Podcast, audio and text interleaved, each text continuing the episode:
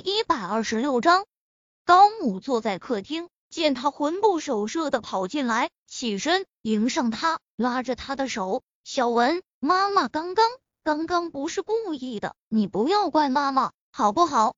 高文此刻满脑子都是高海掉下山崖的画面，他推开高母的手，转身跑向卧室，关了房门，坐在地上，抱着双膝，全身都在发抖。过了好一会儿，屋外传来了幺二零的急救车声，还和着一百一十的警报声。他脸色煞白。小文，你哥刚刚跟着你出去了，他怎么没回来？高母在外面敲门。高文浑身颤抖不停。不，他不要坐牢。高海死了，是他活该。他在这个家本来就是多余的，他非要管他的闲事，所以。他不要，他不要为那样的人坐牢。可那司机看到了，肯定也报了警。怎么办？怎么办？突然，他想到了什么，颤抖着手将门打开，然后对着门外的母亲就跪下了。小文，你你这是干什么？高母拉着他的双臂，妈，你得救我，妈，你得救我。他声音哽咽着。牙齿上下打架，高木拉了他好几次，却都拉不起来。你先起来再说，到底出什么事了？高木干脆蹲在他面前，捧着他的脸，看到脸上那还鲜明的五指印时，眼里闪过一丝心疼。这几年，他因为抑郁症的关系，对外界的什么事都不太想理，对这女儿这么多年也关心的很少。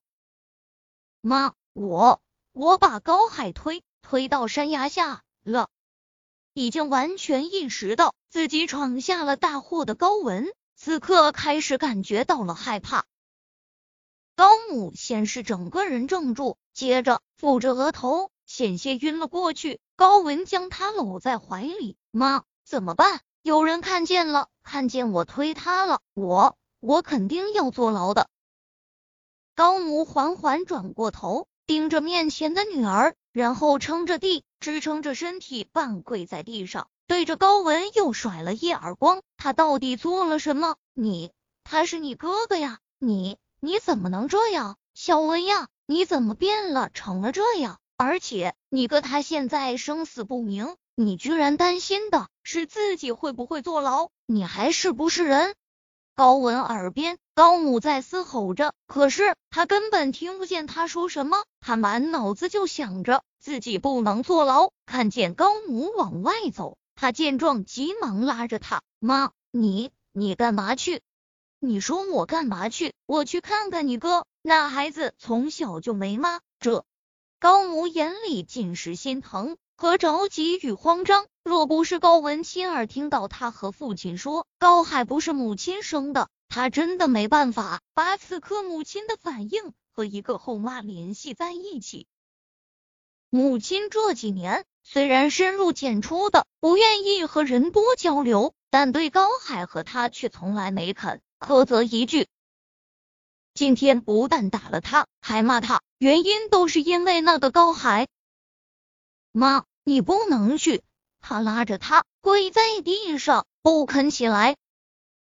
你到底在说什么？你哥他现在生死不明，你让我不要去，那你说，难道就眼睁睁的看着他死？说完，甩开高文的手，继续往外走。妈，你替我顶罪吧。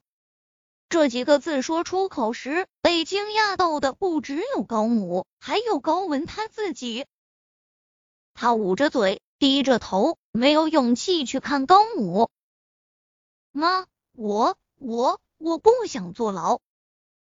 高母转身，身子明显的一僵，她不可置信的看着地上的女儿，抬起的手颤抖的不停。